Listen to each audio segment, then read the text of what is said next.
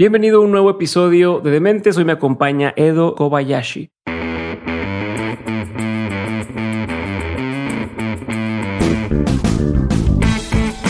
En el episodio de hoy me acompaña Edo Kobayashi, fundador del grupo Kobayashi, el cual cuenta con más de 15 restaurantes y bares alrededor de México, Estados Unidos y el mundo. Algunos probablemente los conozcas. En Ciudad de México tiene el Rokai, el Sushi y Washi. El objetivo principal del grupo Kobayashi es colocar a la comida japonesa elaborada en México a la altura de la servida en Japón y en los mejores restaurantes del mundo. Su amor por la cultura nipona y por su perfección en el cuidado de los detalles ha orientado la labor del grupo, convirtiéndolo en uno de los consorcios restauranteros más importantes a nivel mundial.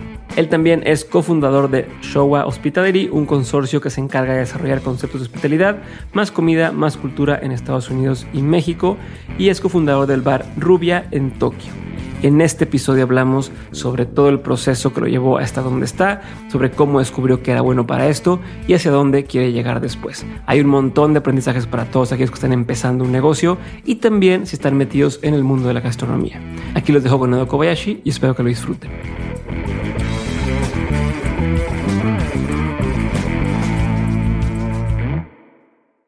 Edo, bienvenido de Mentes. Gracias por estar por aquí conmigo. Y voy a empezar con. Escuché en una, en una conversación que siempre quisiste tener un restaurante, ¿no? Que tu sueño de niño era tener un restaurante. Muchos tenemos ese sueño, ¿no? Muchos decimos, hoy algún día un restaurante, algún día un bar, algún día, ¿no? Y, y, tener a todos mis amigos y demás. Sin embargo, tú lo hiciste realidad y no solamente lo hiciste realidad, sino que rápidamente se convirtió en uno de los consorcios más importantes a nivel mundial. Tiene restaurantes en los espacios culinarios más eh, relevantes, ¿no? En las ciudades eh, eh, y en países. Tienes socios también ultra reconocidos y empezaste relativamente grande comparado con el resto de la industria a, a estar en este mundo. Entonces quiero saber ahora sí que cuál fue el caminito y cómo le hace a un niño para crecer y tener esto que sueño al nivel en el que tú lo tienes. Entonces, por donde podamos empezar, me encantaría. Pues, ah, primeramente, gracias por tenerme aquí. me agarro un poquito de aire. Pues sí, como dices, siempre fue un sueño. Desde muy niño, o sea, la gastronomía, la comida, eh, ya suena muy trillado, ¿no? Que ahí siempre quise ser chef, ¿no? ¿no? Sí quise, pero chef frustrado, cocinero frustrado. Tuviste la oportunidad de, de, estudiar, y, no te fuiste. Y no me fui. Era muy vago, demasiado. No sé si sigo siendo, pero sí, siempre estuvo esa cosquillita ahí. y, y siempre fue un sueño. Hace poco, es más, estaba el fin de semana pasado, estaba en una boda. Una boda con... no conocía muy bien la gente, me invitaron y y estaba hablando con una persona que es financiero y empezó a hablarme de muchos temas de su negocio y que hacía grandes inversiones, que tiene esta, digamos, este fondo grande y él hace desde construcciones, edificios, eh, financiamiento. Y yo casi esos temas no le sé, ¿no?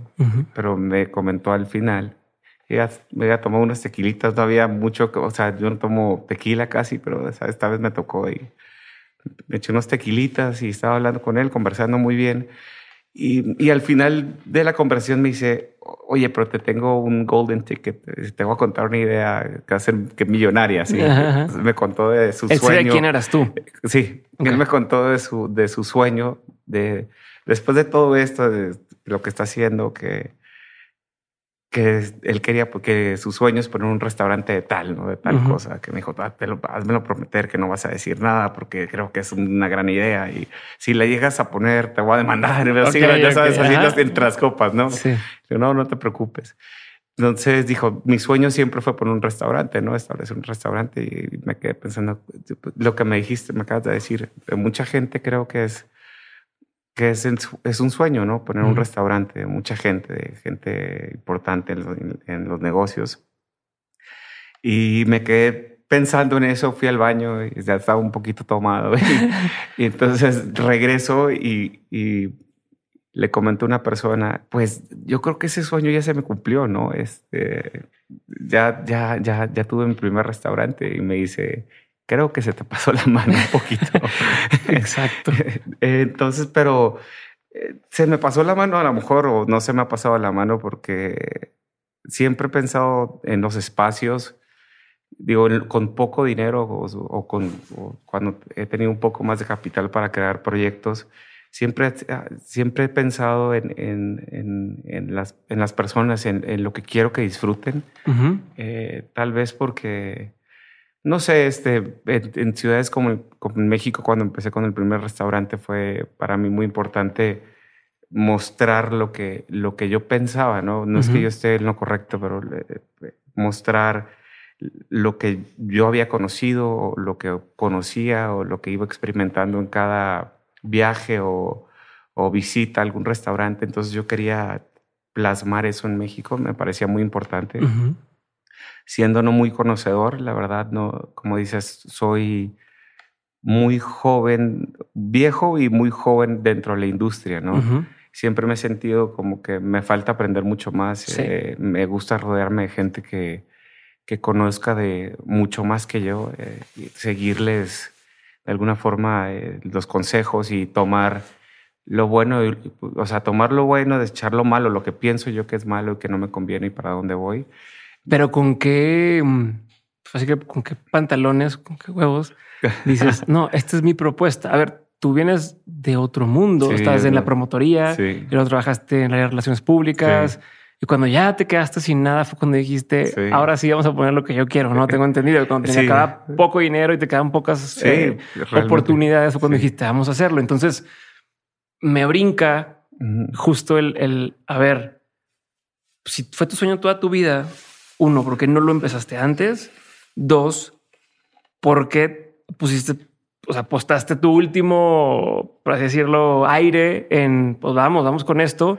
Y tres, ¿con qué autoridad dices, vamos a hacer esto que en su momento pues, no era lo que la gente a lo mejor estaba acostumbrada, ¿no? O sea, sí, japonés, pero el japonés es el que conocen eh, la versión mexicanizada del restaurante japonés. Entonces, no era como, ah, bueno, hay un caso de estudios de que va a tener éxito, ¿no? Hay, hay, hay un track record de restaurante japonés que abre, restaurante japonés que le va bien a ver si puedes empezar a contestar todas esas preguntas por donde quieras irte.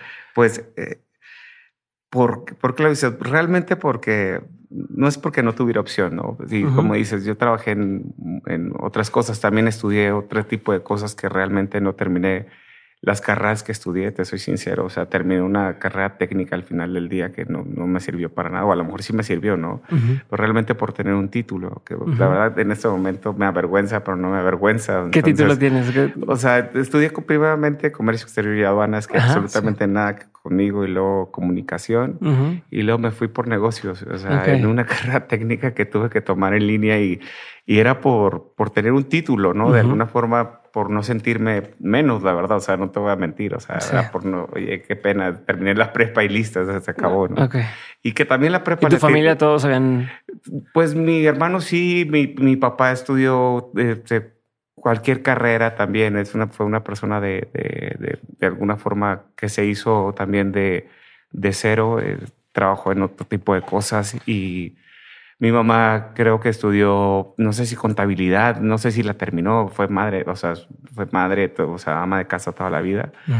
Y pero no, no venimos así de, sí, pero no era un tema de que tenía que, cumplir. tengo que cumplir. Pues a mí mi papá me, exigía demasiado que sí, que la carrera, que la carrera.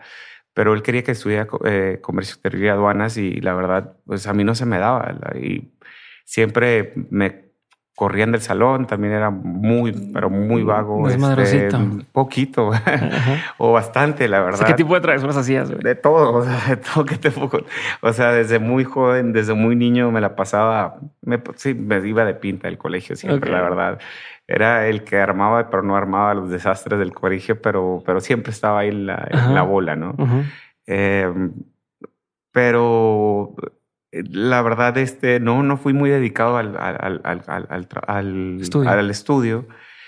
pero siempre fui muy soñador, la verdad. siempre he sido muy soñador y sigo soñando. Me encanta soñar y me encanta eh, tratar de realizar esos sueños ¿no? que, que tengo. Es, digamos, como esto que hablamos del primer restaurante, pues siempre fue, ¿no? Siempre pensaba, iba a un, a un lugar y pensaba como, como que me fijaba hasta en los meseros, ¿no? Hasta decía, me encantaría ser mesero, fuera mucho más feliz siendo un mesero.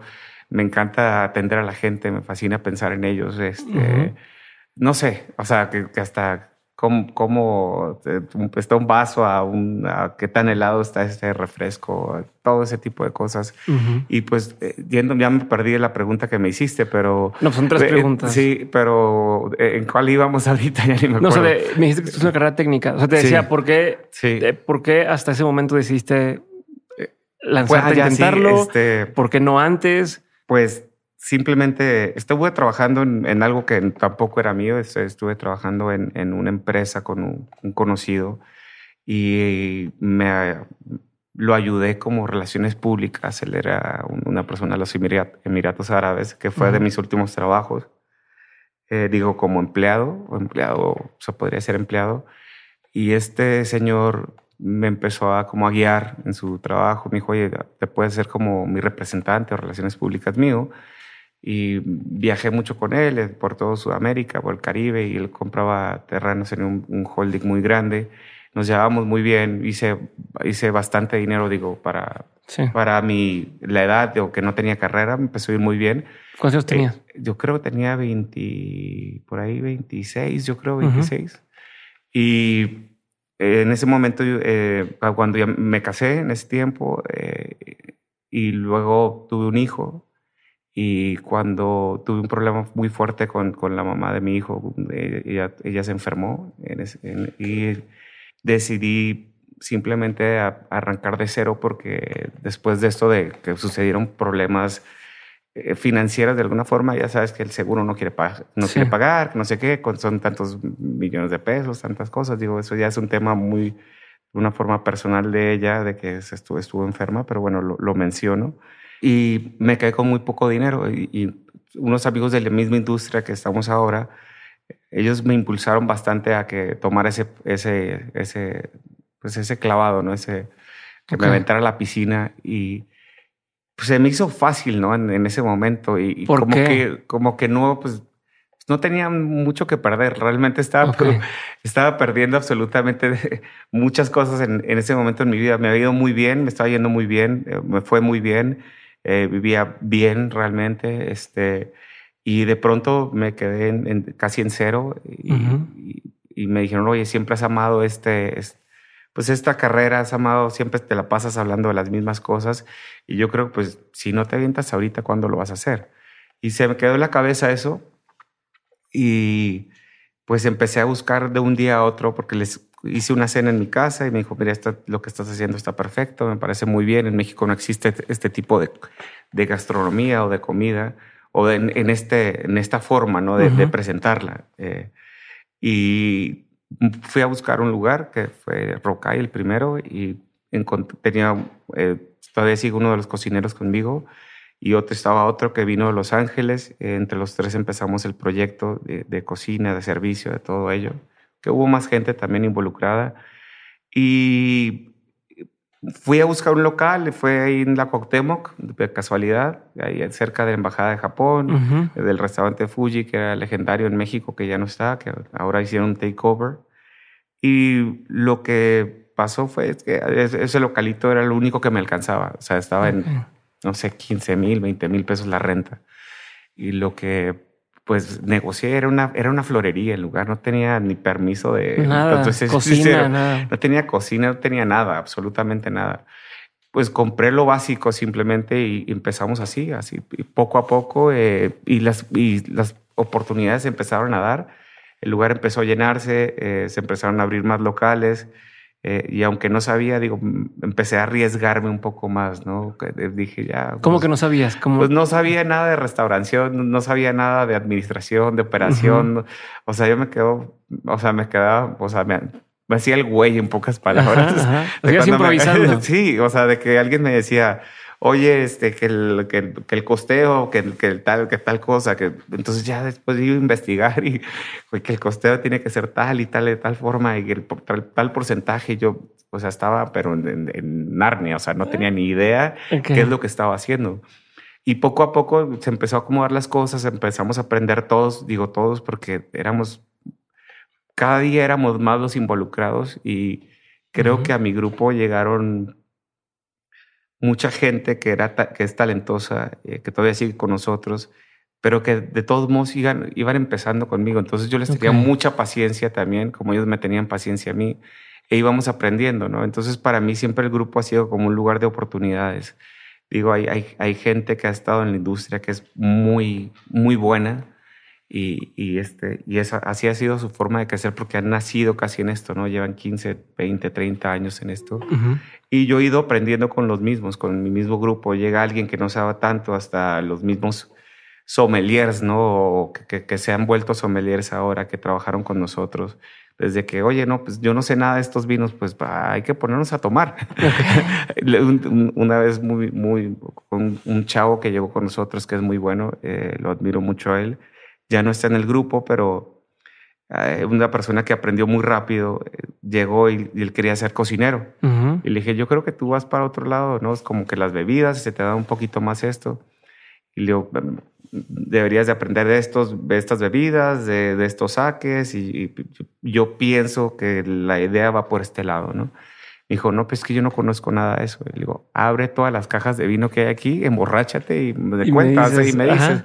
Y así aprendió él y realmente se hizo de las personas que atendían uno de nuestros lugares y que era de las personas que más movía el lugar, ¿no? De que, de que ya después se había impregnado y de tanto conocimiento de que pues era muy natural al vender. Claro, al, te vende porque te cuenta la historia. Te cuenta la historia. Y, entonces creo que todos empezamos de esa forma, ¿no? También tanto los cocineros.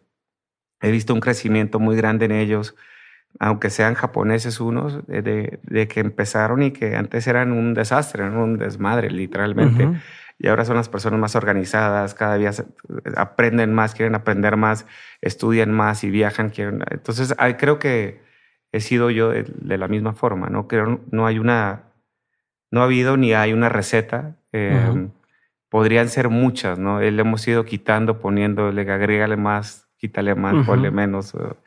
Entonces no, no, no ha habido realmente una receta. No sé si sea muy interesante esta conversación, pero, realmente ha sido, ha, ha, sido, pues podría llamarle en pocas palabras, suerte y dedicación, ¿no? Mucha dedicación, estar, estar viviendo en estos lugares que para mí son, los restaurantes para mí son como seres vivos. O sea, si no los alimentas a diario, los cuidas a diario, los bañas a diario, los que por muchas, muchas u otras cosas se nos van los pies, ¿no? Por, eh, tenemos muchos errores, no, no, no porque tengamos algún tipo de nombre, de nombre somos perfectos o, este, o, o nos la sabemos de todas, todas, ¿no?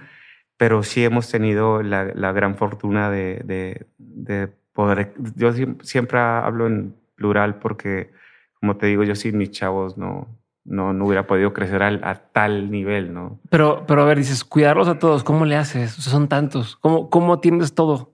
Eh, eh, pues eso ha sido, ¿Cómo te divides? ¿Cómo, cómo? Eso ha sido un gran problema, la verdad que tanto eh, en temas familiares, ¿no? Que casi no, pues no, este, pues casi no tengo vida familiar de alguna forma.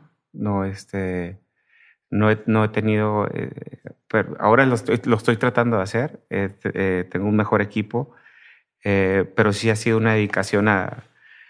Creo que el día de hoy hablaba, o ayer hablaba con una persona que hoy fue, estuvimos en, en, un, en un lunch en la tarde y estaba hablando con un amigo y le digo, es que ya, ya me dediqué como a ser psicólogo, más no soy restaurantero. O sea, llego al restaurante y es nada más, pues, estar hablando de los problemas de los demás y no de los unos, de lo de uno, ¿no? Y te vas tú a la casa y traes como todo esa, como te vuelves como una esponja y absorbes todo lo del, toda tu gente y después uno a quien, quien lo escucha uno, ¿no? Digo, no pasa nada, ese es tu trabajo, pero pero sí es estar, yo creo, detrás de, tus chavos, de, de este, de, de, apapacharlos, de quererlos, de regañarlos también a veces. Y, y, pues cómo le hago es, eh, ha sido yo creo, pues el amor al arte, ¿no? El amor al estar ahí, a que las cosas sucedan, ¿no? El, ahora yo no me levanto tan temprano, antes me era, sí era muy obsesionado con las cosas y me iba a dormir a las 2, me levantaba a las 5. Este, cuando estaba en México, me levantaba, iba a la casa de mi hijo, este, tomaba el, auto y lo llevaba al colegio, me regresaba a trabajar y todo así, así repetía todas las veces eso. Y, y, ahora no, ahora trato de descansar un poco más, me duermo hasta lo normal de la mañana, 10 de la mañana, esta, a veces la verdad me paso porque no sé, me tomé unas copas un día antes y hasta las 12 y sigo trabajando, ¿no? Y a veces que el restaurante juntas y que el bar ahora me encanta, tengo, tengo un bar que me encanta, que siempre voy y este, me gusta escuchar música al final del día, entonces eso es lo que, lo que hago. ¿Qué cambió? Eh, ¿Qué cambió? O sea, ¿qué cambió que, que, o sea, ¿qué te hizo decir, ahora ya voy a tomar mi tiempo? Eh, los 40.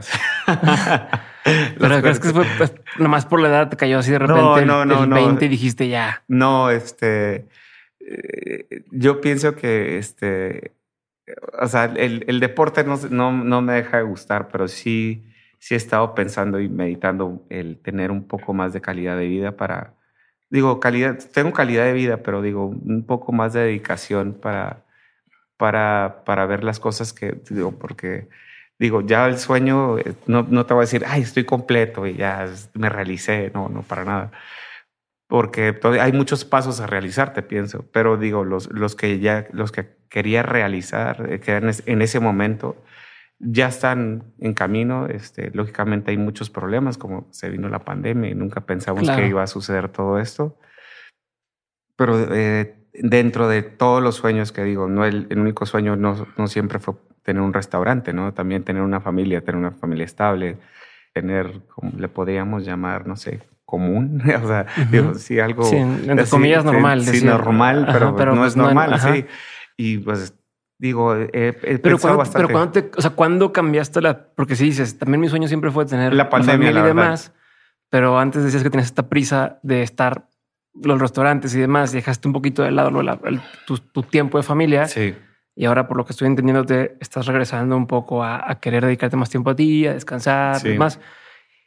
¿Cuál fue el punto de quiebre o de cambio de decir, no, o sea, ya me voy a enfocar más en esto? Tener un balance, ¿no? Tener un balance en la vida, yo pienso, eh, y me di cuenta que no tenía un balance eh, cuando sucedió la pandemia, cuando empezó lo del COVID, eh, me di cuenta que lo que hacía era, dentro de trabajar está demasiado el disfrutar, la verdad que no te voy a mentir, o sea, me divierto demasiado, o sea, y disfruto del de cosas que me encantan, ¿no? Desde una buena comida, desde, pues, bueno, el trabajo viene con todo eso, pero se acaba el trabajo y pues te la pasas hablando de comida, de lo que te gusta, te la pasas comiendo bien, viajando, conociendo, research, eh, tomando ya sea una cerveza muy fría, muy rica, un vino muy bueno, no importa el, el costo, ¿no? O sea, es lo que disfrutes en ese momento.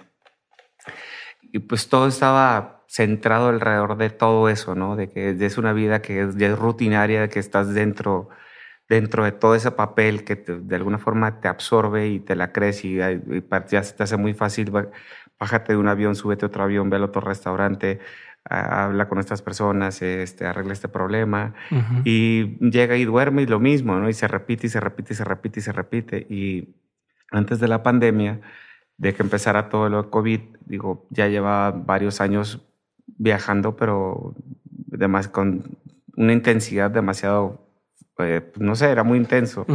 Eh, me bajaba de un avión a otro, o sea, simplemente por estar manteniendo el ritmo de los restaurantes, el, ritmo de las compras de los restaurantes, la investigación, el traer mejores platos, el traer mejor pescado, el conocer más vinos, que la feria de tal cosa, que la invitación, que el evento de tal. Entonces, eh, no te das cuenta y te dejas envolver por todo eso. En cuanto nos pusieron pausa a todos los seres, así, seres humanos, yo me quedé como bailando, o sea, me quedé bailando en un tacón, o sea, girando en un solo tacón, me quedé, ¿qué, está pasando? O sea, llego, llego a México, después iba regresando de Japón y a la semana creo que fue ya como el lockdown. Y pues yo, yo estaba sin casa, yo no vivía en México, o sea, yo no tengo casa en México. Hasta ahora tengo casa, ¿no? Ok. Yo vivía está entre, pues, entre Tokio y Los Ángeles, estaba así. Pero dentro de eso que vivía, según yo, eh, lo que sucedía era que estaba cinco o a diez días en Tokio o Japón y luego después que, que recogía, lavaba ropa o algo me iba a Los Ángeles y que después salía otro viajecito, otra cosa y estaba en otro lugar y luego 10 días en México, siete días en México, atendía negocios o que estábamos en aperturas de los demás restaurantes porque digo, han sido, que estoy involucrado, han sido más de 24 proyectos en, en 7, 8 años. Entonces no sé cuántos proyectos puedan ser por año ahí. La verdad no soy bueno para las matemáticas, como te digo, ni lo voy, a intentar, tampoco. Para eso está el iPhone, creo.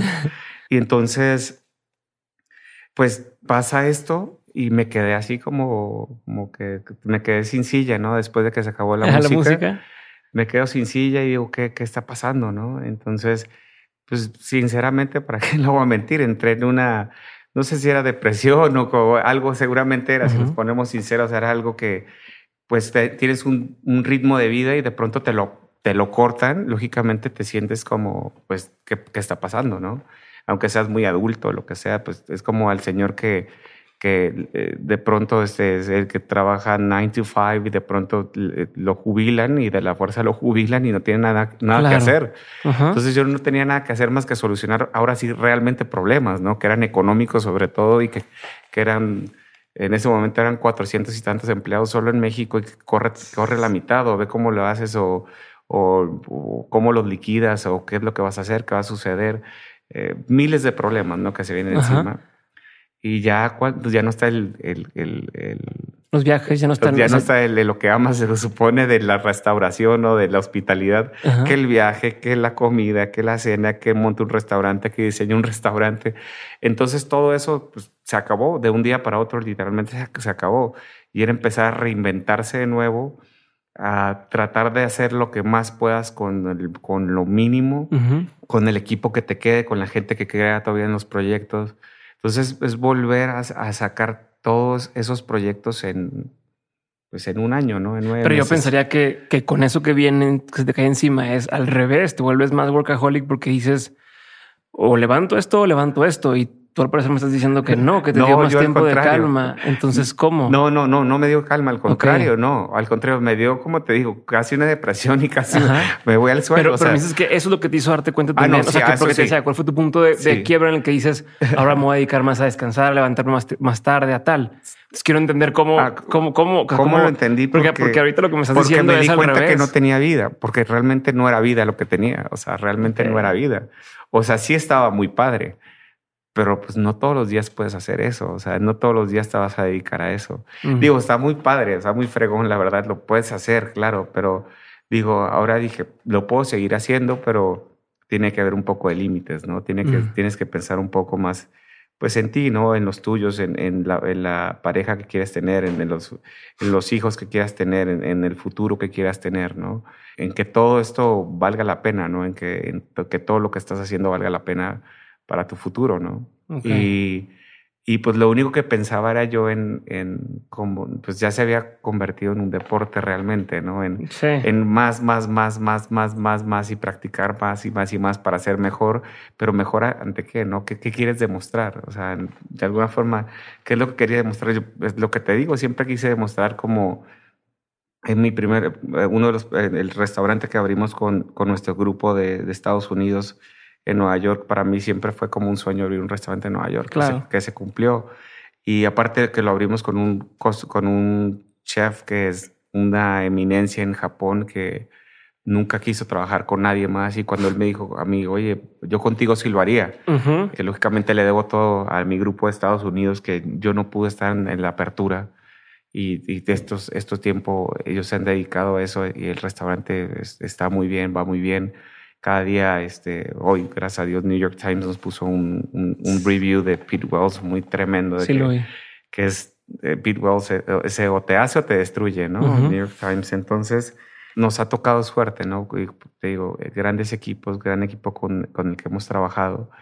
Y pues digo, no, no lo digo de, la forma de drama que, me di cuenta y que, que, quiero más tiempo para mí, sino digo, quiero encontrar ese balance. No siempre he querido encontrar ese, pues más bien he querido encontrar ese balance después de la pandemia para acá, ¿no? O sea, pero, pero ¿y cambiarías algo en tu forma, en tu approach de antes? O sea, a, fin de cuentas lo que hiciste te llevó a donde estás hoy, pero, sí. pero si lo hubiera hecho de una forma distinta, dedicándole más tiempo a mí, descansando más, más con mi familia, ¿crees que hubieras podido también alcanzar el resultado? No, o sea, no hay. Mm. Sea, necesario. No creo, no, no, no creo, no creo, la verdad que no. Y siempre pensé, como te dije, pienso que llegué muy tarde a este negocio y lo que me, lo que me tocaba hacer era estudiarlo y meterme al máximo. Y si no lo hacía, no. Tienes que recuperar el tiempo perdido, por así Exactamente, o sea, sí, literalmente. O sea, llegué muy tarde hacia el, a la graduación. Oye, pero a ver, llegaste, dices tarde, pero en muy poco tiempo. O sea, que van ocho años desde el primer. Creo que sí, ocho. Sí, van a ser ocho años ahora en agosto. ¿no? sí. desde, ese entonces son ocho años, pero en los ocho años tienen restaurantes, como dices, eh, en todas las capitales culinarias eh, del mundo. Eh, gente de la talla como este chef que me comentas confía en, en ti para decir, va, me la juego con él. ¿Qué hiciste? O sea, ¿qué, ¿dónde está el, entre comillas, truco? ¿Qué, qué, ¿Cómo hiciste para que dijera no, con él sí lo hago y con este cuate no? ¿No? O, cómo, cómo te haces esto? Porque, a ver, no eres el primer restaurantero eh, en Latinoamérica que se le ocurre poner un restaurante en Nueva York o en tal. Sin embargo, eres de los pocos que ha logrado hacerlo de la forma en que lo has hecho, con los socios que lo has hecho. Entonces quiero entender un poco ahí a qué crees tú que se deba, ¿no? Y cuáles han sido las claves para lograrlo. Eh, eso sí me tocaría. No Dame sé cómo pensar, pensarle más, pero, no, la verdad, he estado en el, en el lugar correcto, creo, en ese momento. ¿Tú crees que es eso nada más? He tenido los, los amigos correctos también. Eh, no sé, también como que la pasión a veces entre. Es como tal vez tú eres, no sé, guitarrista y con otro guitarrista o, tú eres un que quieres ser guitarrista, no sé, y conoces a alguien que es muy bueno en la guitarra y, y se sueltan hablando de una canción y que tú, tú no sabes ni tocar, pero le, hablas de tal momento en la canción, en el drop tal, del minuto tal, y de pronto él, se clava con esa conversación y empiezas a hablar mucho más y mucho más y mucho más de, ese tema, ¿no? De, de una sola canción. Y así creo que me tocó con ese, con ese cocinero que un día saliendo de, de, de una cena en, en, Tokio, un amigo me dijo, ¿puedes venir? Este, estoy con Ikegawa-san. Y yo, claro, desde luego, lo, lo, admiro muchísimo, claro que voy. Estaban en un, haz de cuenta, en un Vips, en un, en, un Denis así en, en, Japón, en Tokio. Y estábamos tomando café realmente. Y yo, pues, pues yo estaba en lo que podía, me metía en la conversación. conversación. No es como que sepa decir el japonés, entiendo sus palabras y puedo decir una que otra cosa, pero, pero no soy como que el experto. Sí, fluido. Fluido y, y él entre su inglés así mucho y yo el mío y yo venía de una, de una cena, me enfiestado. Empezamos a hablar de comida y, de, y, después me empezó a hacer, a, hacer preguntas, ¿no? De, él no te conocía entonces, no, él no me conocía, no él no me conocía, no, él yo conocía al, pues al amigo. Por eso con más razón es mi pregunta, ¿cómo chingados? yo conocía a, a Henry Nakamura, que es un, un, chef muy famoso allá también. Y Henry es un americano, pero realmente, o sea, él se, nació en San José, California, pero es muy japonés. Él tiene un, lugar de carne este, allá en, en, Tokio muy famoso.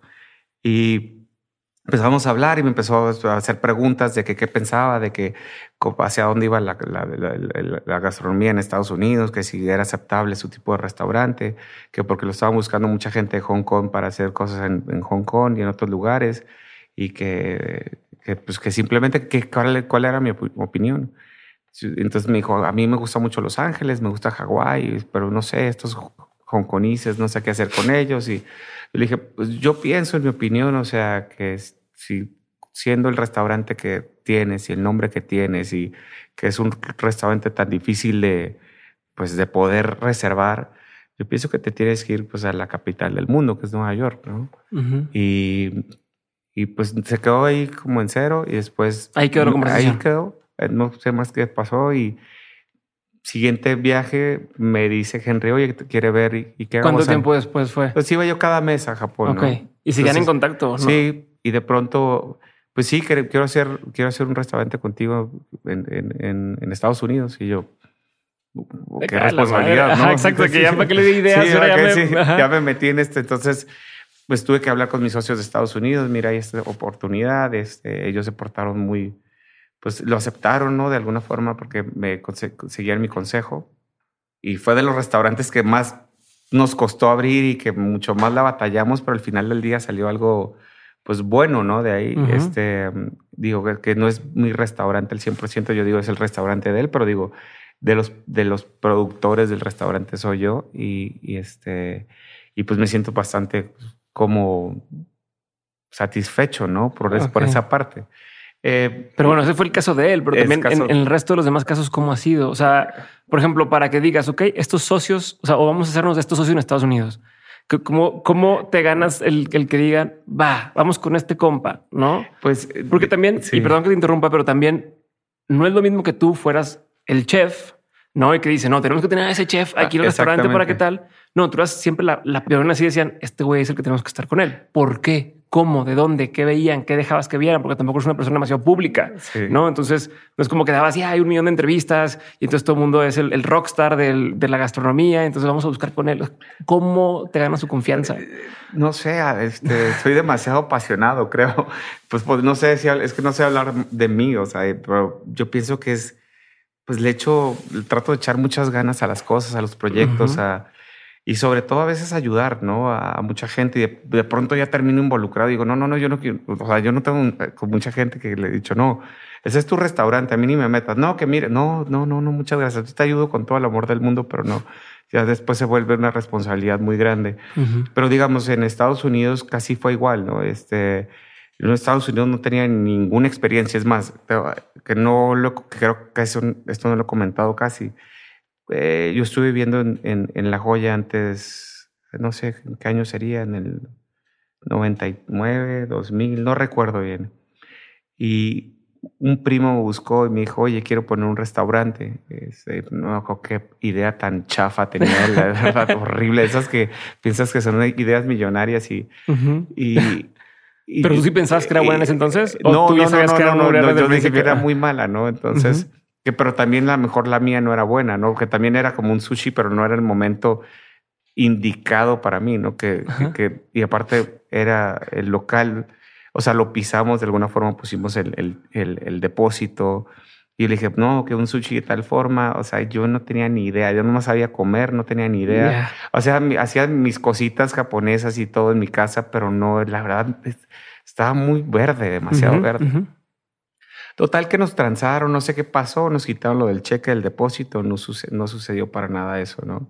Entonces, digo, pues nunca, nunca, nunca he tenido la gran suerte de, que todo salga, ¿no? Entonces, hasta tiempo después fue Rocay, ¿no? Fue mucho más tiempo después.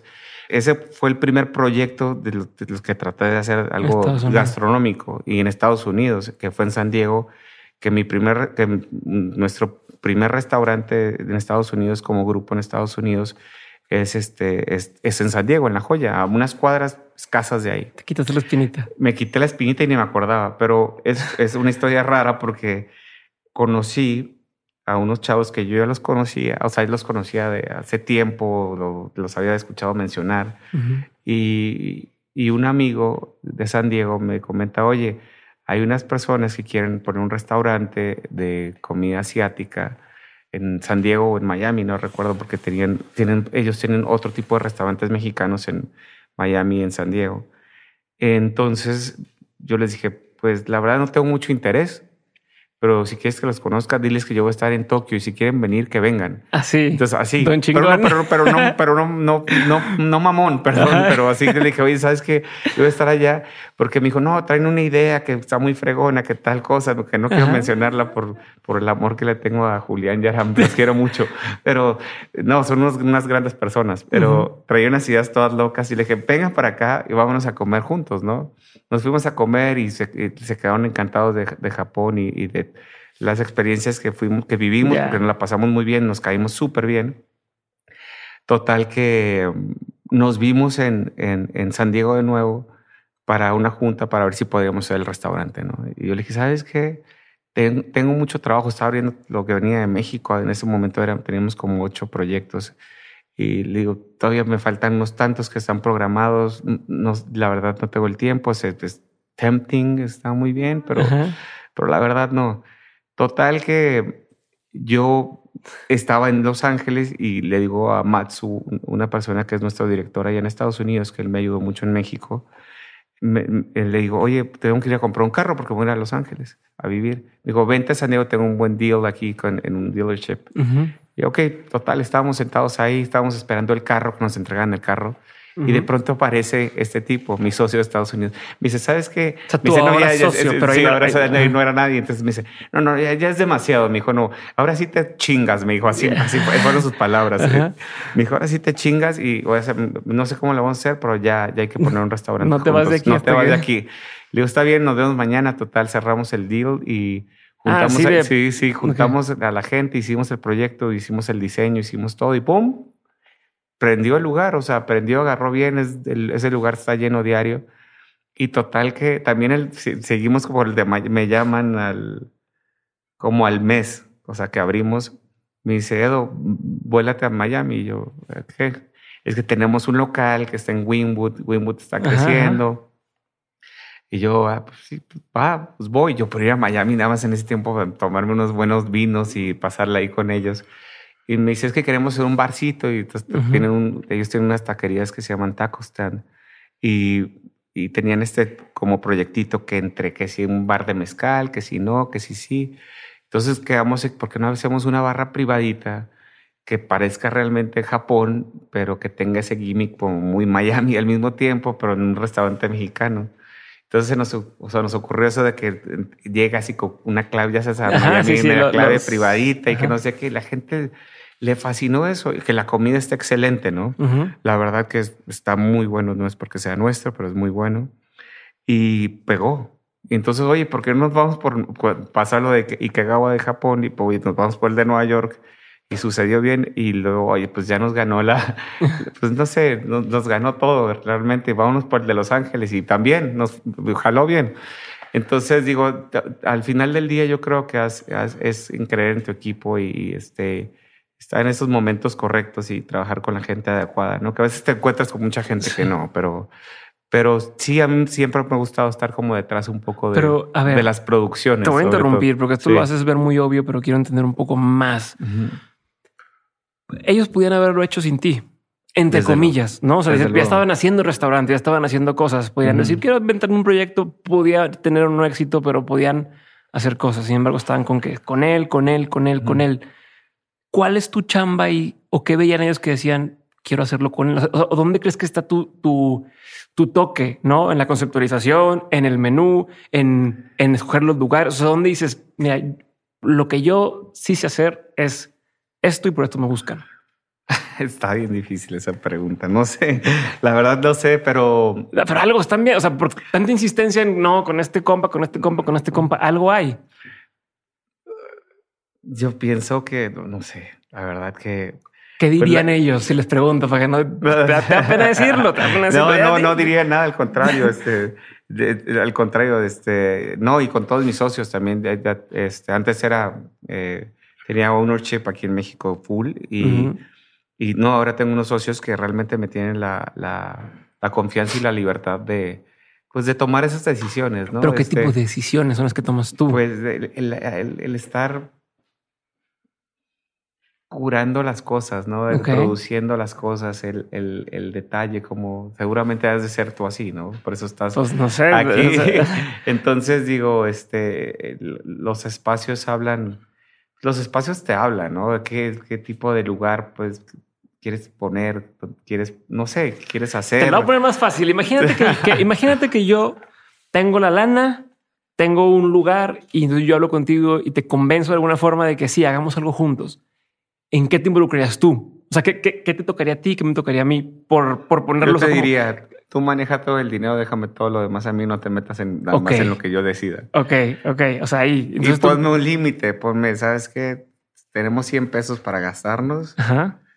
Y, y, de esos 100 pesos no te salgas. Y, yo pienso que con 100 pesos podemos hacer maravillas, ¿no? Como con 100 pesos puedes hacer una gran comida, ¿no? Pero cuando hay, no hay límites, la puedes perdóname la expresión, pero la puedes cagar muy fácil. Sí.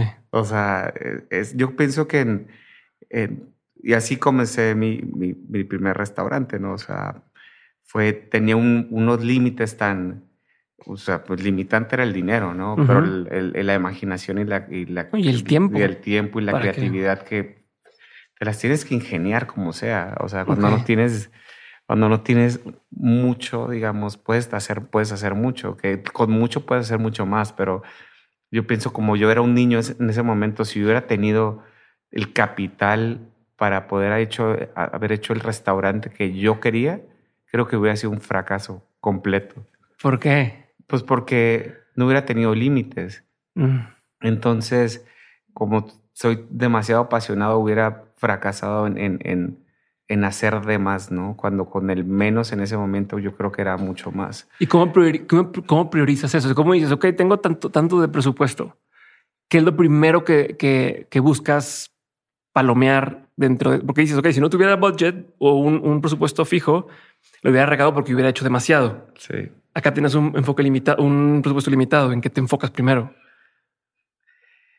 Estoy tratando de entender tu forma de, hacer, el acercamiento al proyecto. Yo pienso que te enfocas en ¿Qué ejemplo podría ser? Bueno, pues Roca es un gran ejemplo, ¿no? Eh, con eso, como te digo, pero pues me enfoqué en lo que era el producto. En ese fue el producto y que realmente no era lo mejor, pero tratábamos de conseguir lo mejor. Pues sí te, te mentiría si te digo, ay, en equipo de cocina, porque eso es mentira. O sea, realmente nuestras cocinas son muy económicas, o sea, tratamos de, hacemos lo esencial, lo básico. Te podría hablar de otro ejemplo de, pues de, pues también de Miami, ¿no? O sea, Miami sí teníamos de alguna forma presupuesto, pero un espacio en el cual no tenemos que hacerle mucho. Era una barra, no tenemos cocina en el de Miami, o sea, literal no hay una cocina. Entonces, eh, la idea era hacer, hacer un lugar icónico con poco dinero, pero digamos que, que si había un budget bueno para tener buenos vasos, buenas cosas, buena madera, nos ahorramos en diseño porque hice el diseño. En cocina inventamos lo que, o sea, tenemos una extracción. ¿El diseño te refieres a qué? Del diseño del, del, del, lugar. La imagen, del espacio. Del espacio, sí. Y, y, realmente no tenemos una cocina como tal. O sea, es, la barra es la cocina. O sea, la barra es la cocina literalmente en Miami en lo que es Hiden. Entonces, digamos, se hizo entre cuates, ¿no? Ahora sí hemos llegado al, al nivel que los últimos restaurantes ya los la idea es nuestra, pero lo trabajamos ya con gente profesional que nos aterrice la idea, que nos ayude a decir, porque si no sigue repitiendo lo mismo, ¿no? No hay que creerse también que uno se las sabe todas. Si tienes gente creativa que te ayuda a bajar y aterrizar las ideas y tú le digas, es que vi tal cosa o tal imagen y que te entiendan y que te pongan, presenten tres sillas, ¿no? Es que era una silla de tal forma que vi en tal lugar y, te traen todo aquí a la mesa, ya puedes empezar a bajar los proyectos mucho más rápido. Pero digamos, eh, si nos ponemos en otro lugar económico que, pues, que para mí, este, pues no es el gran restaurante, ni es un restaurante, ni es un bar, ni tiene ni pies ni cabezas, es Tachinomi, ¿no? Tachinomi era un, todo el mundo sabe que era una bodega de los restaurantes, porque no teníamos bodega, no teníamos nada en Rocay, pero ya teníamos tres restaurantes alrededor. Hagamos una bodega, este, yo estaba muy clavado de los vinos en ese momento.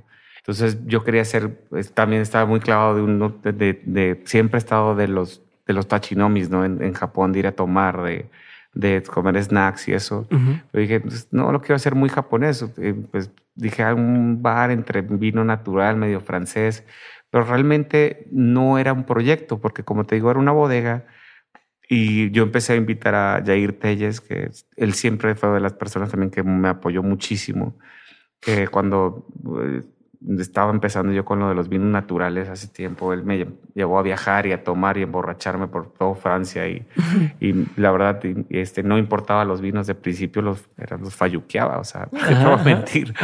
O sea, no había las etiquetas en ese momento en México. Ahora, pues, lógicamente, hay muchos importadores muy buenos que ya traen esas etiquetas, pero en ese momento no.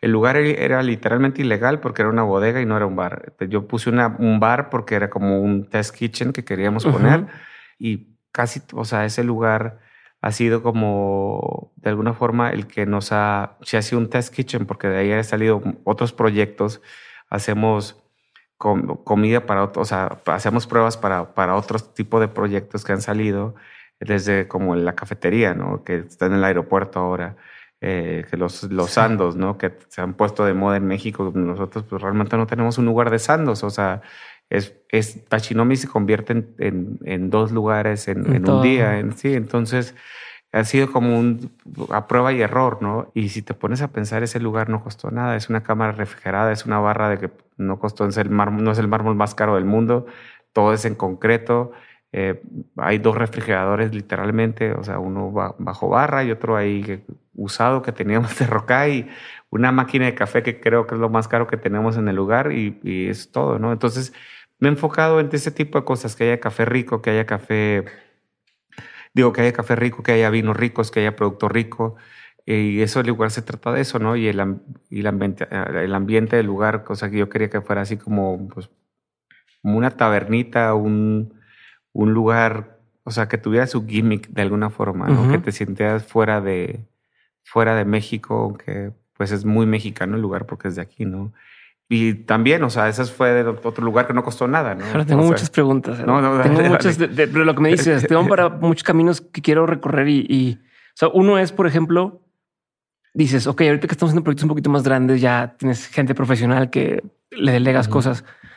¿Cómo sueltas? O sea, cómo, si estás acostumbrado a tú ser quien dice o quien tiene el ojo y curas las cosas, dices, este sillón, este, esta barra, este vaso, y ahora con a lo mejor más presupuesto y dices, contratemos a la agencia que se dedica a esto, ¿no? O diseño de interiores o tal. ¿Te cuesta soltar? ¿Es más fácil soltar? ¿Es, contraproducente? ¿Eso qué, ¿Cómo lo...? Es, es, es bueno. Es, es, yo, para, a mí me ha resultado fácil porque siempre tengo una idea, ¿no? Y, y, me, y, bajo esa idea siempre trabajo con mi grupo, desde la gente de cocina hasta el, no sé, diseñador el, gráfico que tengo, el, que, el que tenga la mano. Y siempre hago preguntas, ¿no? Oye, ¿qué piensan de esto? ¿no? ¿Qué piensan de este vaso? Y, a veces ya sé la respuesta, pero siempre quiero saber el feedback de todos los demás. Entonces, eh, o ya sé que no está medio naco y la verdad estoy preguntando para ver qué, qué, está pasando. Entonces, oye, ¿qué piensan de esto, no? De este diseño. Y, y escucho el feedback de todos y, y, de ahí ya saco una conclusión. Siempre trato de preguntar. Pero ¿cómo sabes? O sea, si el criterio de estas personas es el indicado. O sea, o cómo, o cómo logras que Hago con plasmen lo que tú quieres hacer. Quiero saber qué es lo que, les transmite y qué, entienden, ¿no? Sobre, sobre ese lugar, ¿no? Como ahora estamos en un proyecto que, este, nuevo, este, espero que pronto sepan, ojalá todo salga bien. Em, entonces, digo, yo quería hacer un lugar un poquito, pues no chafa, pero o sea, no naco tampoco, pero que tuviera este, este, este lado, sí, se podría decir, pero algo poquito sucio, ¿no? De alguna forma, no sucio en, de algo que... salud, pero... Sí, eh, entonces... Eh, yo, yo, me fui por un nombre bien extraño y de principio la gente, todo mi grupo me dijeron, estás loco. Yo, es que pónganse a pensar y, los convencí realmente. Ojalá, ojalá me funcione el nombre, ¿no? Y que quede registrado y que quede bien. ¿Se puede decir? No, todavía no. No, todavía no. Entonces, em, siempre tuvimos las ganas de, de abrir un, restaurante. No, no, vamos, no sabemos mucho de comida china, pero el estilo de comida china que se come en, en Japón sí la conocemos bien.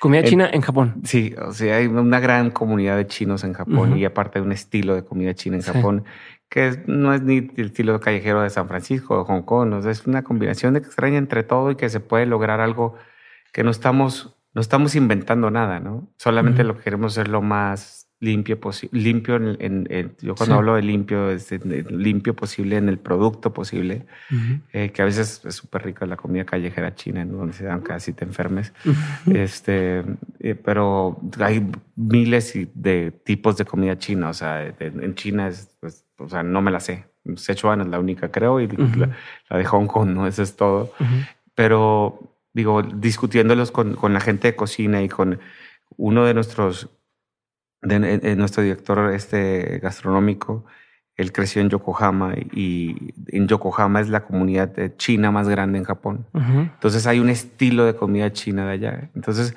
se me ocurrió eso, pero yo le quise traer algo un poquito más californiano y también porque yo soy de Tijuana pues, eh, la comida china de Tijuana, todo el tijuanense dice, no, la comida, mejor comida china del mundo está en Tijuana. El de Mexicali dice lo mismo. El de Yokohama, el de Yokohama dice lo mismo. El de San Francisco dice lo mismo. Y yo dije, no importa, o sea, vale, no, importa. Yo lo que quiero hacer es una comida china que sea rica y que simplemente puedas echarte un buen trago y eso es todo. Entonces, eso es un proyecto que se nos, que se nos viene, que ojalá se cumpla. Y, y, es posible delegar ahí? ¿Cómo? Porque, porque empezó con el tema de delegar. Ah, sí. Entonces, pues de alguna forma yo dejé, o sea, puse mi idea sobre la mesa, que yo ya lo traía trabajando desde antes de la pandemia y, y, este, y se presentó más la oportunidad con la pandemia. Entonces, porque se nos abrió un espacio, entonces dijimos, yo dije, aquí es, ¿no? Y, no creían en mí, o sea, no creen en mí, ojalá crean en mí después, pero si esto no sale. okay. Entonces yo al equipo, a todos ellos, les dije, ok, esta es mi idea, entonces ustedes piénsenla. Y esto es lo que yo tengo en la cabeza, se los bajé. Entonces dije, ahora sí les toca a ustedes aterrizar toda esta idea, a ver qué les parece. Y poco a poco se empezaron a enamorar de ella y, ahora están un poquito más convencidos de, de la situación. Pero yo ya les puse la idea ahí, ¿no? Entonces, como dices, pues sí me toca a veces dejar ir bastante, ¿no? Para poder tener esa, esa, de alguna forma, ese espacio también para uno, ¿no? Como empresario, restaurantero o, persona de negocios o empleado, como, el, común, porque también pues, yo soy empleado de mi propia empresa y tengo responsabilidades dentro de ella.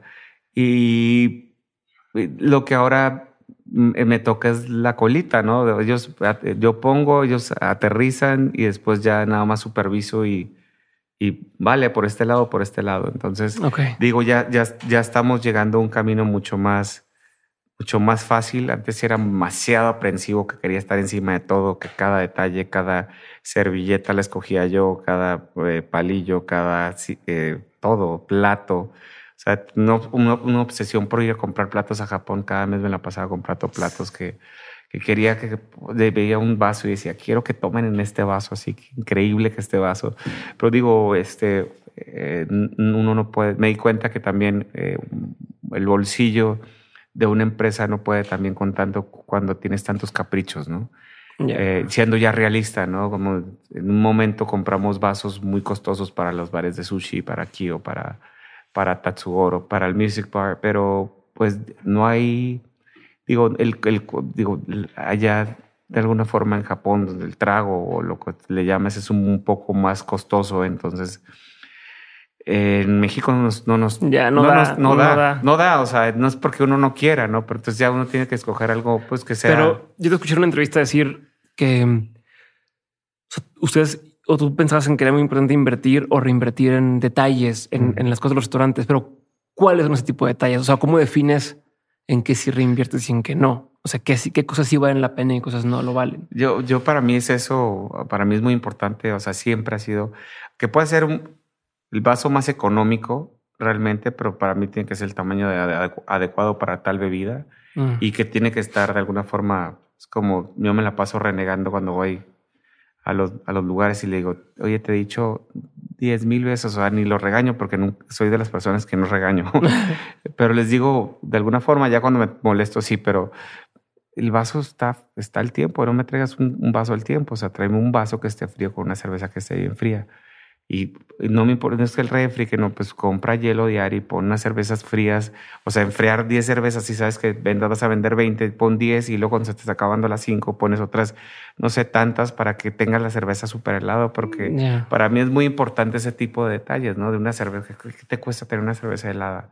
Entonces, que vayas a tus lugares y que pues, a lo mejor mucha gente va a decir, no, yo iba a tu lugar y no estaba fría. Pues realmente sí pasa. O sea, me pasa a mí mismo. Sí, ¿cómo controlas eso? Pero ¿cómo controlas eso? ¿Cómo, controlas eso? No, exactamente. Entonces, eh, que desde el vaso, ¿no? Que aunque, como te digo, que puede ser desde muy caro a, algo muy sencillo, pero es el detalle, ¿no? Es como cuando, pues, este, pues tienes unos, un par de zapatos y así estén viejos, eh, pues límpialos, ¿no? Mínimo. Aunque yo ahorita los traigo muy sí, pero es esos detalles a los que te refieres. Sí, o sea, son, es en detalles, ¿no? Y que a mí la inversión de, la inversión en, en, todos esos detallitos para mí eran muy importantes, ¿no? De principio, y siguen siendo, ¿no? Este, eh, pues, pero ya lo que estamos definiendo dentro del grupo es qué lugares sí podemos tener este tipo de, de caprichos, llamémoslo así, ¿no? Sí, que a veces son cosas que la gente ni se da cuenta. Pero ni se da cuenta a veces, sí, pero es que sabes que está ahí, te enorgullece, ¿no? Que está ahí, que este, a veces, oye, no saben qué tal que un vaso pudo haber costado tanto. ellos se lo toman y ya, pero no saben que es de cristal, no sé qué. Sí, exactamente. Como cuando abrimos el Tokio la primera semana, o sea, nos fuimos con William, que es nuestro director de bebidas. Es un francés, que pues, ya es más mexicano que nada. Francés, inglés, quién sabe, ya que sea. Este, y William es muy detallista, este, demasiado detallista. Y yo le dije a Will, eh, fuimos a hacer las compras, dije Will, date, o sea, date, nada más dime qué, y, y escogimos unos vasos pero espectaculares y la tarjeta ya casi temblaba, ¿no? Literalmente. y preciosos, ¿no? Entonces dije, por favor, que en el bar, que tomen de esta forma, que no se paren a bailar, que porque no es un, no es un club, es un lugar que se vayan a tomar un buen martini, que estén así tranquilos, que sea sexy, que sea para dates, para que sea para uh, cerrar un buen negocio. No, la primera semana fue ¡ting! y cada vez que trona ¡pum! Ah, sí, sentías la cartera que... Sentía durísimo. Pero, o sea, ni modo, o sea, ¿qué haces? O sea, la gente está tomando alcohol, nos portamos como unos niños cuando tomamos alcohol. pero pues dices, no, no, no puede ser. Entonces, bueno, compra uno, uno bueno, pero que no, ya no sea de ese precio, que sea de cristal cortado, que no sé qué, ya mejor vete por otro lado. ¿Y cómo haces el balance entre el ser purista y no? Porque también dijiste alguna vez que ser purista en esta industria no te lleva a ningún lado, ¿no? Pero entonces como dices que yo quiero que la gente pruebe la comida japonesa como, como debe ser, ¿no? Y creo que eso viene de tu lema de tu, de tu grupo, pero a la vez, ¿cómo no te conviertes en el, no le pongan limón, ¿no? O no tenemos limón. esta, crítica que, que, sucede. ¿Cómo, ¿Cómo lo ves? ¿Cómo lo balanceas? ¿Cómo dices, esta es mi propuesta? Yo pienso... Pero ¿hasta dónde das espacio? Yo eh, te, lo pongo, te lo pongo en una, en una, algo que nos sucede muchísimo. Nos sucede con, o sea, porque digo, las costumbres son difíciles de romperse. Eso, eso es, eso es, eso es de lógica, ¿no? Que tú puedas hablar de limón y que el, el, el, aquí en México, no porque no quiero, o sea, no voy a generalizar ni nada de eso, o sea, para nada. Pero, digamos, eh, hay una costumbre y es difícil romperla, ¿no? Tanto en la comida mexicana que, oye, yo como la comida de esta forma, que está, entre mexicanos nos podríamos pelear, ¿no? Es que eso está mal, el mal, el, el, sí, que viene uno de Tijuana y te dice, ¿cómo que una quesadilla como con queso? O sea, para mí las quesadillas son de queso. Entonces, ¿de dónde viene la palabra quesadilla? ¿Por el queso o tendríamos que investigar por qué se llama quesadilla? Pero hay muchos, hay, hay muchos temas, digo, en la gastronomía que realmente nosotros, por ser promotores de la gastronomía, no somos los que más conocemos de gastronomía. A lo mejor hay temas que no sabemos, ¿no? Pero de alguna forma uno sabe, es lo mismo que tú le tienes que tener de alguna forma el respeto a la cocina de tu madre o tu abuela o tu tía, que pues si tu tía sirve la, la barbacoa como estilo norteña, con frijoles al lado, pues ese es su estilo, ¿no? Y ella te sugiere que, que sea así. Pero si tú vas a una barbacoa de aquí, la, a la de Santiago, que acabo de ir, y te la, no, pues a ti te la sirven de tal forma y no te ponen pies, frijoles, están a decir, pues no, aquí hay consomé con garbanzos y, arroz, ¿no? Entonces digo, hay, no todo es de la misma forma, y ni en Japón y ni en Francia, ¿no? Pues estás no bien con eso. No, o, sea, no, porque de alguna forma yo lo que estoy tratando de, en mi, en lo que, como empezamos el grupo, es demostrarte, mostrarte y darte e invitarte a probar lo que nosotros creemos que está bien, más no es que estemos bien. Es como si nos, ha, nos ha pasado muchísimo ese tema de que nos critican y que nos han dicho, oye, este, que una crítica que por qué no hay Ponzu, ¿no? Entonces, bueno, le puedo dar en un Ramen King cuando usted guste le doy Ponzu. Y no es porque hay muchos temas alrededor de eso, ¿no? Porque, eh, si quiere Ponzu, le doy desde luego, ¿no? Eh, sí, pero su, siracha y su... y sí, hay mucha gente que lo hace y hasta que se llevan sus chiles. Y yo no tengo nada en contra de, porque es el, estilo de cada uno, ¿no? pero digo, yo lo que nuestro equipo de trabajo que estamos marinando el pescado, que está de tal forma, le sugerimos que es así. No somos unos sushinatsis, o sea, de que no, es así de esta forma, que porque me encantaría que, porque a veces uno, uno puede hablar mucho de los lugares en los que está, ¿no? Aquí en México podemos destruir a quien quieras. Yo lo hablo por la parte de la industria y tanto como comensal. Tenemos a veces la boca un poquito grande y, decimos, no, es que yo soy el comensal y yo tengo la razón. A veces tienen la razón y a veces tenemos la razón nosotros. O sea, es, depende, ¿no? no pero cuando pero vas a otro país y ahí sí te quedas, te cuadras, ¿no?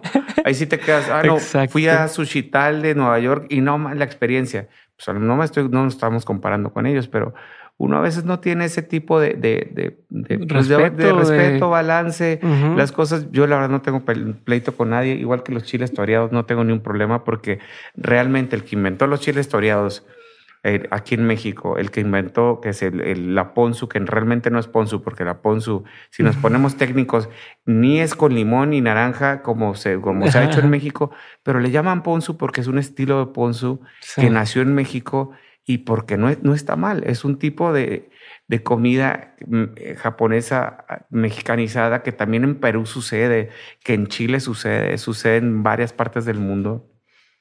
Y cada quien sabe y cada quien tiene esas costumbres. Ah, pero cómo nos enojamos cuando vemos que los tacos en Estados Unidos ah, sí, son diferentes, ¿no? Ah, pero ¿cómo? y que la chingada. Pues este... Pero yo te soy sincero, sí me he hecho un Taco Bell, la verdad. Ah, claro, claro. Y en la noche sí. Te soy sincero, yo, yo amaba, amaba Jack in the Box. También two tacos for 99 cents, no, una belleza.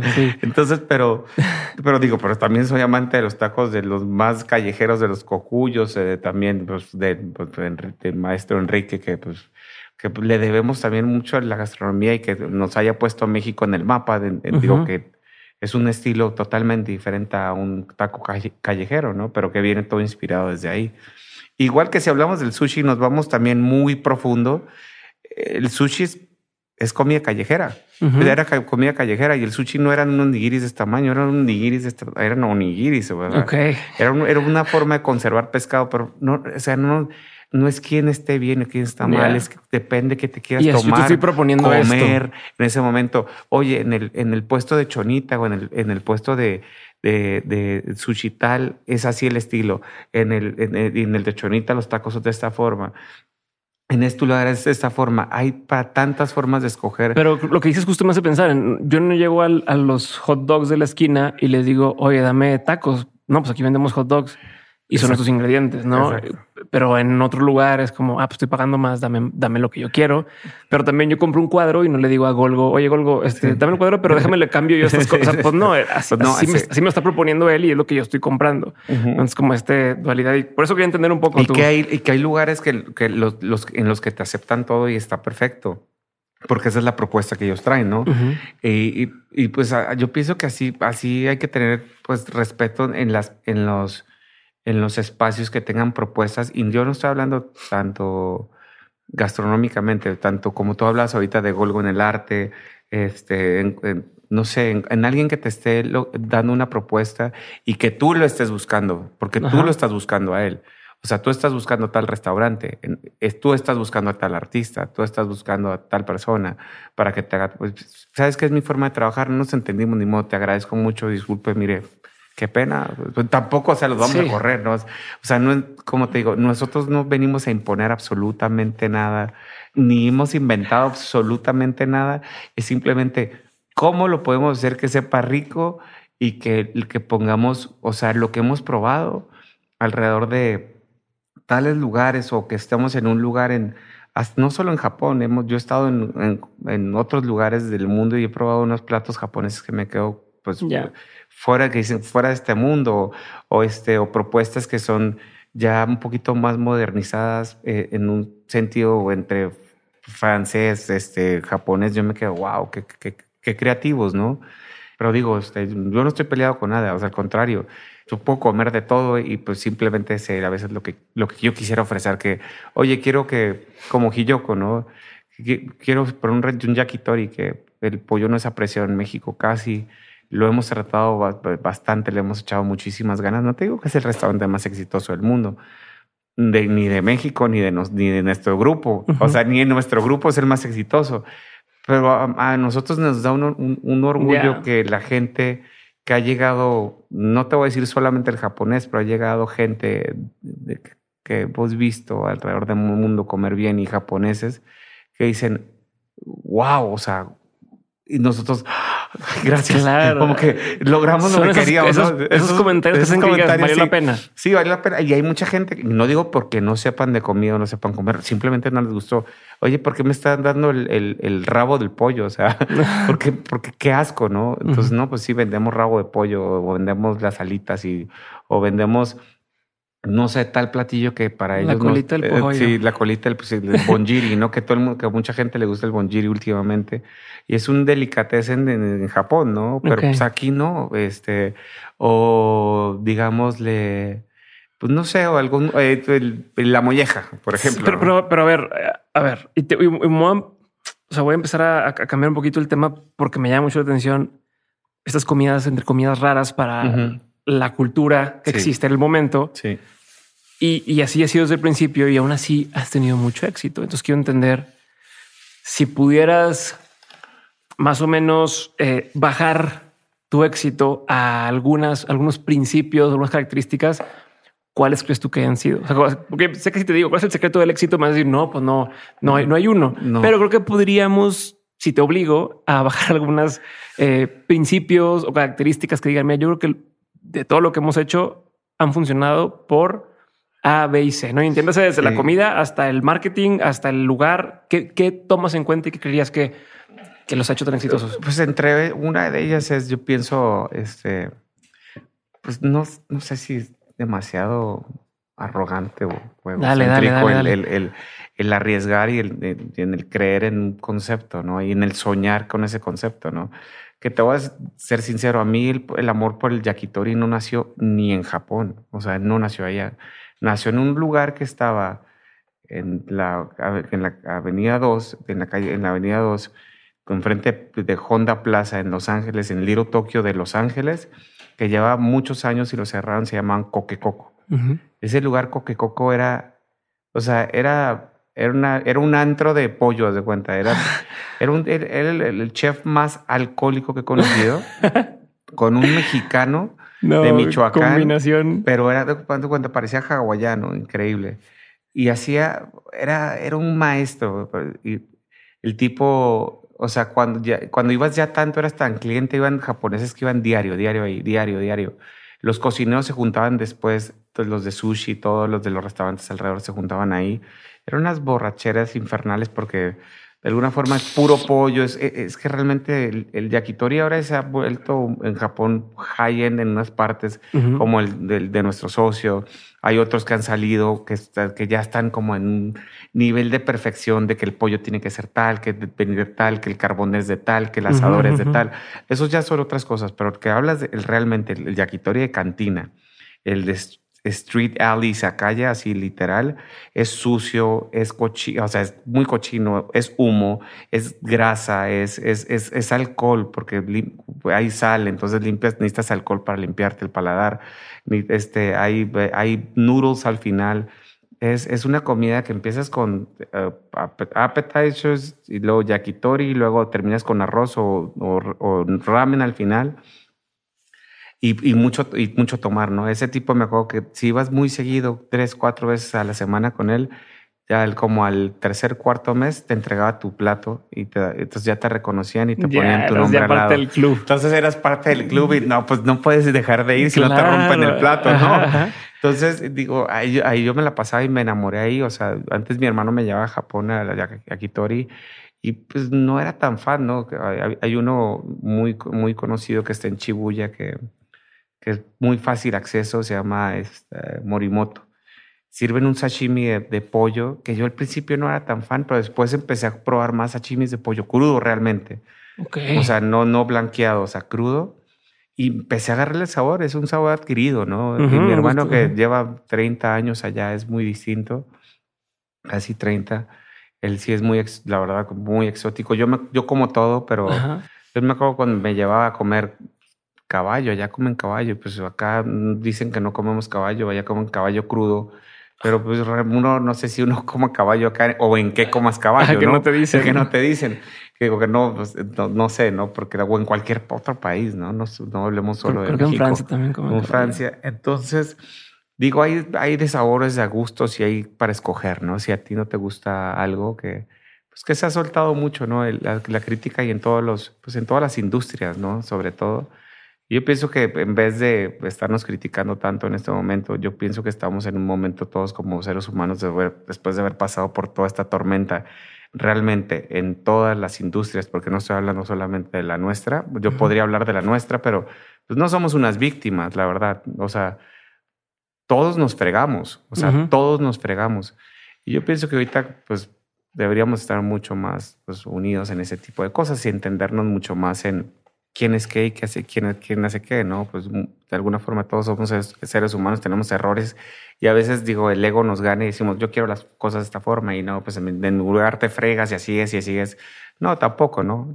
Yo creo que en nuestros lugares no es tanto así. A lo mejor si, si algún cocinero no se sabe expresar o algún mesero, pues una disculpa de antemano, pero digamos, a veces sí tenemos el personal o sea, el, entrenamiento, lo, lo, hablo por mi grupo, lo hablo por el grupo de muchos también, de que a veces no es, no es este, no lo sabemos entrenar bien, este, eh, no los capacitamos bien, a veces es error nuestro, también a veces error del servicio, eh, que me pasó algo muy, muy chistoso hace unas semanas en un restaurante muy bueno, ¿no? Muy, muy bueno. Y la verdad ni lo critiqué, nada más me, me ataqué de la risa con un amigo con el que iba. Un amigo me dice, oye, quiero que pruebes tal vino que me encantaría, es uno de mis mejores amigos.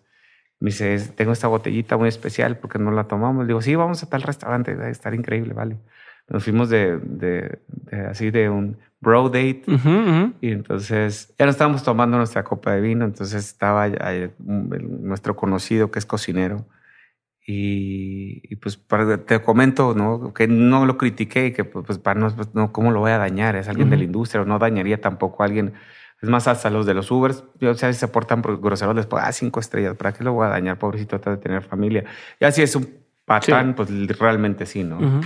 O con cualquier industria, ¿no? No solo por decir Uber, o, pero es, es un ejemplo. Total que a mí me pareció una tontería, pero que no es para matarlo al muchacho. A lo mejor tú lo vas a entender más que yo, pero yo no lo entendí. A lo mejor porque yo estoy en la industria, lo entendí de tal forma que si yo le dije, oye, oye, joven, ¿me haces un favor? Me estaba sirviendo el vino y le gusta muy bueno. ¿Le podrías dar una copa al chef, por favor? Sí, claro. Entonces va, literalmente agarra una copa y le entrega una copa al chef. Vacía. Vacía. ¿Cómo? Entonces, ¿Cómo no? Pero, eso Entonces se la manda el señor. ¿Cómo? Entonces le mandé yo, se pone una copa de vacía no, al chef. perdón, pero ahí sí se mamó el compa. Yo, yo, me ataco en la risa y ya le hice como que era mi broma. O sea, ya dije, o sea, no sabes la regañada que le van a meter al pobre muchacho. Entonces ya fui, hija, te hice una broma y le serví yo el vino, no me paré y le serví el vino, pero no, así se mamó el compa. O sea, perdón, pero no, no, no, Entonces digo, digo, eh, suceden ese tipo de cosas y pues ni modo, o sea, ¿qué haces? Es un lugar que, que de alguna forma entre los de acá que son, de, dicen que son de los más duros de, de, México, ¿no? En, en, en, premios y cosas y de todo, ¿no? Entonces digo, pues, pues no hay bronca, o sea, no es ni bronca del pobre dueño, del cocinero, o sea, pues, tal vez el gerente no lo entrenó bien, tal vez era nuevo, a veces, está como nervioso, te digo, está pensando en otra cosa. A veces, como te dije, a veces nos pasa que, que yo quiero más Ponzu. No, yo te compro lo que quieras de Ponzu. A veces llega gente, no, y te lo estoy pagando, yo soy el cliente. Entonces el, mesero a veces le dice, no, es que aquí no servimos ponzu. ¿Cómo no? no, también el mesero no quiere que lo corran. Entonces, si, el, mesero le dice, el mesero le dicen, aquí no se sirve ponzu, a lo mejor no tiene el margen de criterio para decir. No tiene la, la, la, el, tacto para decir, sabe que aquí lo recomendamos de tal forma, pero no se saben todo el speech. Pero si quiere ponzu, claro, le damos ponzu, ¿no? Pero dentro de todo eso vienen miles de temas que hasta con cocina, hasta con costeo, hasta que la gente. Entonces, si le cobras mucho más alto el nigiri porque compramos el pescado más caro que podemos por calidad, subirle todavía el costeo de toda la importación que se supieron ahorita que no está llegando nada de Ponzu en este momento porque las importaciones de Japón están súper duras y no podemos traer directo a Estados Unidos porque se nos suben al doble los aranceles. Entonces, así al igual, que el saque, a veces terminamos importando saque de Estados Unidos porque no llega de Japón y tenemos que pagar impuestos más y preguntan, no, ¿por qué está tan caro el saque? Entonces, digo, detrás de cada, de cada, eh, de cada industria hay, hay, hay, pues hay un pues un, un, esfuerzo, ¿no? Y sobre todo, pues en esto que estás dando un servicio, ¿no? Y realmente somos gente de servicio, ¿no? A, eso nos dedicamos, a darte un servicio y, y tenemos que también nosotros como gente, pues, pero gente de servicio a veces no quiere decir que seamos, pues, unos esclavos, ¿no? O sea, poniéndonos en otro nivel, pero pues, yo, yo pienso que ese respeto mutuo siempre tiene que existir. Yo lo hablo tanto como comensal, porque yo comencé como comensal, a tanto como restaurantero, también fui mesero, también trabajé en cocina, también lavé platos, no me da pena decirlo, o sea, así fue como empecé, eh, que me encanta, a mí también me pegaron unas gritoneadas, o sea, horribles en Rojai que no sabía ni qué decir, o sea, la verdad. o sea, yo me, me, ponía tan nervioso a veces que no me acuerdo ni por qué decía, es que decía, el mexicano es de servicio, ¿por qué lado se sirve? Ya ni me acordaba ni por qué lado se servía. Entonces yo dije, esto es una cantina, no importa, tú sírvela así como sea. Tenga usted. No pasa nada. Oye, pero a ver, regresándome a principio uno que mencionaste fue el tema de tener una propuesta, no arriesgarte. Vamos a regresar a la pregunta original, que era ¿Qué crees tú que son parte de la clave de que tus restaurantes han tenido tanto éxito? O imagínate que yo estoy escuchando esto y estoy o empezando un restaurante o tengo un restaurante. Y entonces estoy escuchando a, uno de las eminencias ¿no? en el mundo del tema de restaurantes hasta que me diga cómo le hago. Mm.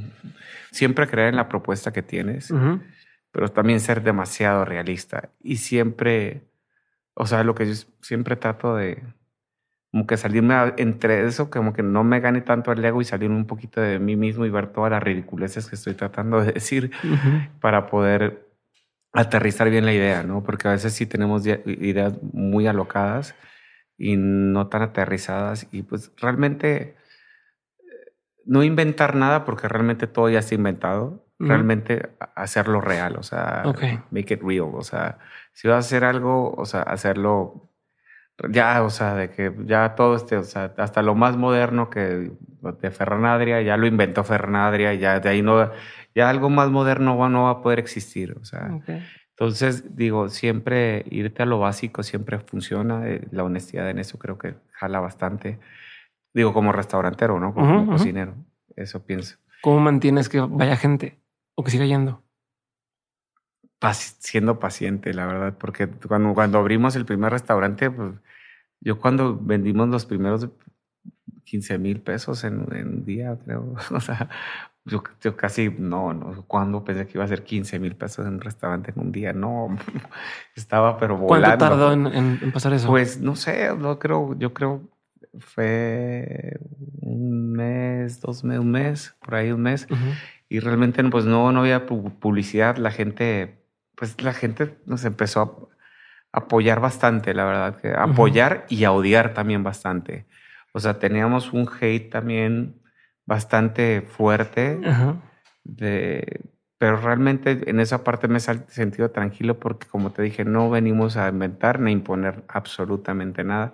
Al contrario, queremos que más que nada se sientan como orgullosos de que, de, oye, oye, qué, qué fregón, en, en México hay un, un, lugar así, o que venga tu amigo de Nueva York y diga, oh, wow, ¿en serio ah, existe esto aquí? Que, como te digo, es, es, muy extraño, o sea, y, y, te lo digo sin, sin, sin, presunción, que con cualquier persona lo he podido hablar. Nosotros, prensa, realmente en México tenemos poca, ¿no? Nos, nos ha buscado mucho más prensa del extranjero y se me ha hecho muy extraño que porque a veces prensa del extranjero nos llama, ¿no? O sea, porque realmente México, digo, eh, México antes de la pandemia se veía que iba a ser una de las que somos, ¿no? Una potencia gastronómica demasiado fuerte. Pero ya era, hay un turismo gastronómico en este momento, pero antes de la pandemia se estaba viendo que se está levantando mucho más. Entre ellos, eh, que lo que he visto es que pues Japón eh, y, Dinamarca, o sea, eh, es, de los lugares que más se están visitando. Lógicamente hay muchos más, Perú y eso podríamos hablar, pero México estaba en, o sea, te estoy diciendo, en un ascenso muy, muy grande.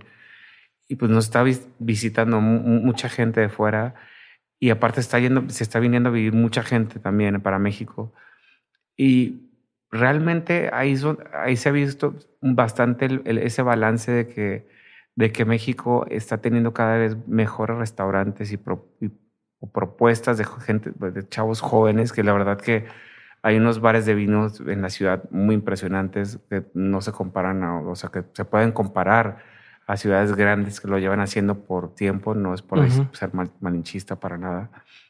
En todos los tipos de comida yo pienso que la, pues la mexicana somos lógicamente es México, pero digo, se está viendo en todo tipo de comidas y, y vamos, hemos ido aprendiendo, digamos, tanto los que hacen las propuestas nuevas a con, los, con el mismo comensal, ¿no?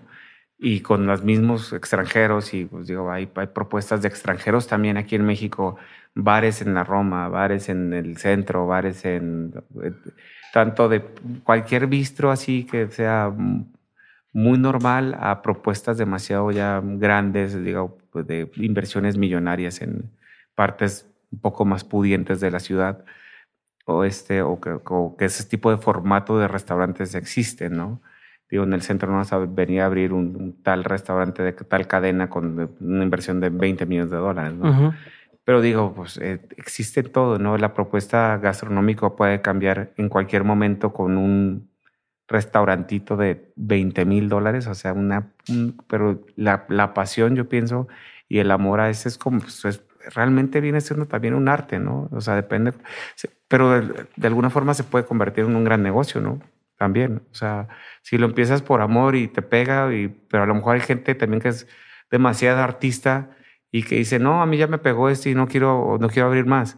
Y, y, no, pues la verdad, yo sí fui ambicioso, o sea, ¿para qué te voy a mentir? La ambición también me ganó, o sea, bastante. O sea, ay, soy el puritano aquí que no, solo quería un restaurante y sí, seguramente ya, ya con esto me conformé. No, o sea, yo quería más y quiero más, pero no sé hasta qué punto, no sé tampoco cuándo voy a parar, ¿no? Hay muchas cosas que quiero hacer, pero hay otras muchas cosas que me dicen, ¿sabes qué? No, este, me llegó una propuesta hace poco de un super hotel de, de Nueva York y yo dije, ¿pero por qué me buscaron a mí? O sea, ¿yo qué tengo que ver? No, es que me dijeron que, pues, que tú eres el productor de tal cosa y me recomendó y hablé de tal persona y me le hablé con tal persona y me dijeron que sí. Y yo le dije, realmente es el grupo. Y yo, pues no, pues yo no te voy a hacer esa producción. Y me parece muy apresurado hacerlo, ¿no? Entonces sonaba muy bien el dinero, pero no sé si es lo que yo quería, ¿no? Mm. En la pandemia lo que me sucedió fue que, pues es como cuando, cuando ya la estás sufriendo, es como cuando dices, te tomas unos tragos y dices, no lo vuelvo a hacer, ¿no? Entonces dije, ay, no lo vuelvo a hacer. La verdad que me dolió más el golpe, el gran golpe y dije, ojalá hubiera estado con, con mi, con solamente con Rokai. O sea, fuera más feliz en este momento, pero Digo, pues el de la responsabilidad fui yo, yo fui el que me tomé todos los tragos, ¿no? Y, el de la cruda soy yo, ¿no? A ver, Edu, voy a irme a una sección que tengo de preguntas concretas. Vale. La pregunta es concreta, la respuesta no tiene que ser. Respondes y avanzamos. ¿Hecho? Vale. Pregunta número uno, ¿cuál ha sido uno de los peores consejos que te han dado en tu carrera? Podría ser no vas a poder, o sea, de alguna forma, pero es lo peor que he escuchado en mi carrera de un gran amigo. Que ah. después él me pidió consejos para hacerle su restaurante. cabrón. Pero no fue consejo, pero fue lo, peor que he escuchado que se me quedó muy en la mente. ¿Y pudiste? Claro. Eso que querías hacer, que te dijo que no podías y lo hiciste. Sí. Chingón. ¿Cuál ha sido uno de los mejores consejos que te han dado? Todo se puede. ¿Qué es un consejo que tú antes dabas como bueno y que hoy ya no darías? No doy muchos consejos, la verdad. No. No. No sé si sea bueno para eso, no. no. Lección no memorable que te dejaron tus padres. ¿Memorable? Lección así, la que más recuerdes o más importante que te hayan dejado tus papás. Amor al prójimo. Siempre. Película, serie, documental, pieza artística que te haya marcado. O sea, que, que haya hecho un antes y un después cuando lo viste o leíste o apreciaste. The Black Stallion. Ok. La original de 1979. ¿Por qué? me parece que la fotografía eh, de ese momento para hacer el 79, este, las tomas, un niño y un caballo perdidos en una isla, o sea, la primera parte, o sea, la del 79, esa me marcó, o sea, me marcó, tenía cuando la vi la primera vez como 3, 4 años. Y creo que es o sea, la veo en ese momento y me pongo a llorar. O sea, literalmente por la música, todo, no sé. Esa película, o sea, eso, pues, o sea, de toda la vida, si me dan preguntas de toda la vida. Hay muchas cosas que me han marcado, pero me, eh, me gusta mucho la música y, y los caballos. Me, siempre fui Me amé los caballos siempre. Ok. Sí. La pasada mencionaste un libro, Setting the Table. Setting up the table. Setting up the table. ¿Qué aprendiste de ese libro? Muchos buenos consejos de Danny Mayer. O sea, realmente es un es como una guía para pues como te digo, yo me tuve que comer libros y comerme todo lo que pude que estar enfrente de mí desde comida y tomarme todos los vinos del mundo para poder avanzar en esta carrera. Y uno de esos libros realmente es, es, es como la prueba y error de Danny Mayer y, y, uno puede aprender bastante, ¿no? Bastante. Es muy buen libro, muy buen libro. yo creo que es una de las Biblias de, de la restauración, ¿no? No de los cocineros, porque él también se tuvo que meter de cocinero para sacar adelante su restaurante tuvo fracasos antes de tener pues, las grandes empresas y restaurantes que ha tenido Danny Mayer, ¿no? Y que ha sabido crecer, pues, muy bien, o sea, una persona muy capaz. ¿Por qué dices restauración? Porque eh, restauración, pues, la palabra restaurante viene de restauración de, de Francia, de que, de que los soldados llegaban a restaurarse a estos lugares que se llaman restaurante, restaurantes y a donde les, les daba sopa y, shelter para poder restaurarse. Ok. Pues, creo que esa es la palabra correcta, restaurarse. No, me da atención porque no mucho, no, bueno, no me tocó que mucha gente lo Restaurantero, dicen. Ajá, es como la restaurantera y demás, pero... Sí, a, mi forma de verlo me, me, habla mucho de tu, de tu postura, de tu forma de, de, de hacer el pues approach. Es que de alguna forma es, digo, a mí, a mí los restaurantes, yo me enamoré de ellos porque realmente me sucedía eso. Yo después de un mal o buen día, o cualquier persona, un restaurante es bueno para proponer matrimonio, para pedir el divorcio, para pedir a alguien novia, o sea, de ser tu novia, para hacer, para todo, o sea, para todo, para dar una buena, buena mala noticia. Siempre te dicen, vamos a un café, ¿no? Te quieren decir qué será bueno o malo. Entonces digo, todo ese, tipo de, lugares que crean este tipo de ambientes y experiencias son para celebrar o también para llorar y para, pues, para celebrarte a ti mismo. Si tú solo te quieres ir a comer un buen taco o un buen sushi, llevas todo el día trabajando, te quieres tomar una copa de vino, un cumpleaños, digo, esos espacios han sido para eso, ¿no? Para, para, el ser humano que agarre un poco de aire, ¿no? Después de un día, una jornada laboral o de, en esos tiempos de la guerra que llegaban y tomaron una sopa y les daban a lo mejor un café de calcetín o un vino de, a lo mejor un vino ahí de cualquier garrafa y era un, era un festín para ellos, ¿no? Claro. ¿Qué error común crees que hacen las personas que trabajan en la industria de los restaurantes? No aprender de sus mismos errores. O sea, realmente los repetimos y yo soy uno de ellos. Entonces, por eso lo comento. ¿Hay alguno en específico que digas, este, lo repito? A veces el creer demasiado. ¿Creer? Creer, sí. Creer en que siempre, en que, no sé, a veces creo demasiado. Tanto en los demás y a veces menos en mí. Entonces... Ok. Ok. Vamos a ir a la última pregunta. Están difíciles estas preguntas. bueno, antes de la última, voy a ir a otra. Está difícil, una que está difícil. ¿Qué opinión tienes que poca gente comparte contigo? Esa misma. Siempre me dicen, no creas en eso, no creas en eso. Yo sí, sí, hay que creer, hay que creer en la gente. Hay que creer más en la gente, hay que creer. Yo creo mucho. Yo, yo la verdad que...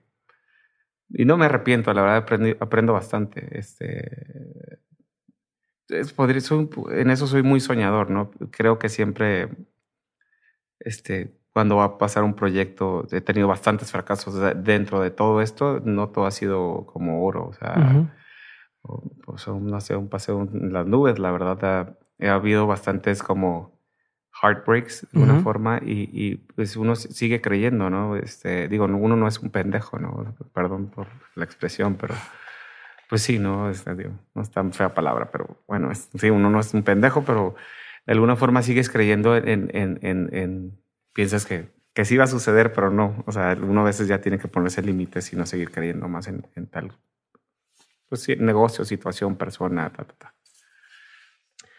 Ahora sí, de todo lo que has vivido, tanto en lo personal como en lo laboral, has tenido un montón de aprendizajes. Si tuvieras que quedarte con tres aprendizajes que quisieras tener siempre presentes, ¿cuáles serían? Tres aprendizajes. Mm, Están muy difíciles tus preguntas. Demasiado. Esa es la última, es la última. Tres aprendizajes que me quedara. Ser más responsable. Ok. Tanto económicamente, también con. Yo pienso que con mi familia también. Este, soy los amo, o sea, mi familia la amo, o sea, con todo mi corazón. No tengo ningún pleito con ellos, pero sí, sí, este, eh, el dedicarle tiempo a los tuyos creo que es muy importante. Y pues sí, ser más responsable en esa, en esa, en esa área, ¿no? ¿Y qué otro? Pues, pues, no sé, tú dime tres cosas que has aprendido. Has aprendido un montón de cosas. Sí, o sea, quisiera ser más responsable. Quiero quedarme con estas tres cosas de recordatorio constante, ¿no? Este, um, realmente serían esas dos las que, las que te podría compartir. Ser más responsable. Ser más responsable, sí, con, con mi persona, con, con mi gente. Creo que sí, en esa parte, la verdad, de ser mucho más responsable porque creo que puedo, podría lograr mucho más con lo que he tenido la fortuna de, de obtener hasta este momento. Creo que la vida me ha dado muchas oportunidades, bastantes, la verdad. Me siento una persona afortunada con poco, ¿no? Que tenga poco o que tenga mucho. A veces parece que tengo mucho, pero es, la verdad es poco a lo que podría tener, o no sé, o sea, no, yo lo pongo así como al, a, la, a, la, opinión de los demás, ¿no? Este, pero yo digo, este, pienso que pude haber logrado mucho más y, y no fui lo suficientemente responsable. Y también eso, o sea, de, de, de, también con mi familia, o sea, de, de que, de que el, el que, quiero aprender a darles tiempo y espacio a ellos, ¿no? O sea, es lo que quisiera aprender realmente, es lo, de las cosas que, que pues he vivido casi toda mi vida solo. Entonces me siento cómodo solo, o sea, me siento muy cómodo y creo pues no es, no es la mejor, no es, la mejor, pues no sé, como eh, no, es la mejor, no, es la no mejor forma de, estar como ser humano, ¿no? Yo pienso que uno siempre tiene que estar compartiendo, tener su familia, su pareja, este, y no ser, a lo mejor uno soy un poquito egoísta, no sé, tal vez debería aprender de eso. O sea, a veces siento que tengo bastantes errores y, y trato que todos los días, o tener como una conciencia activa de que, con, con, quién hice mal, qué le hice mal a tal persona, este, eh, cómo actuaría en este momento, por qué hice esto. Este, siempre me estoy cuestionando. Siempre es un, es un, no digo, oye, siempre estoy yo, estoy bien y estoy bien, estoy bien. O sea, realmente te digo que son muy difíciles tus preguntas porque no tendría, o sea, no las tendría porque siempre estoy tratando de, de aprender, ¿no? De aprender a diario en, todos los momentos, ¿no? Y me pones demasiado nervioso con tus preguntas. no soy muy bueno para esto de... Siempre digo eso, pero la verdad que me pongo muy nervioso. No, no, dejo de sudar las manos. no te voy a sufrir más. Aquí cerramos. Dale, pues, gracias. Gracias por haber escuchado este episodio con Edo. Si te gustó, puedes compartir en tus historias de Instagram lo que más te gustó o lo que más se te quedó grabado. Y también dejarme algún comentario en cualquiera de mis otras redes sociales. Y no te olvides de hacerle saber a Edo que te gustó su episodio. A él lo encuentras en Instagram como arroba edo-kobayashi. Kobayashi como lo ves escrito aquí en el episodio. Ahora sí me despido y nos vemos en el siguiente episodio. Bye.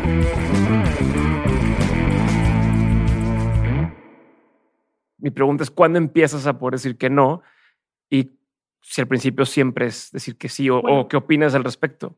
Es que depende de, varias cosas. Eh, depende obviamente de tus tiempos. Muchas veces hay, afortunadamente en mi caso llega mucho trabajo, pero siempre veo cómo le hago para decir que sí porque me gusta hacerlo. Cuando hay cosas que no me, que siento que no puedo aportar mucho, que no me traen una satisfacción o simple y sencillamente de plano no hay un clic con el artista o con el proyecto en sí, híjole, ahí sí no. Pero soy mucho más, soy mucho más hippie para eso. Entonces es más bien como una cuestión de, feeling, ¿no? Que, en general, si, si analizas, después de que platiquemos todo esto, verás que el 95% de las decisiones en mi vida han sido basadas en, esta, en este feeling, en, este, en esta, eh, em, pues en este prepronóstico que puede uno tener de las cosas, ¿no?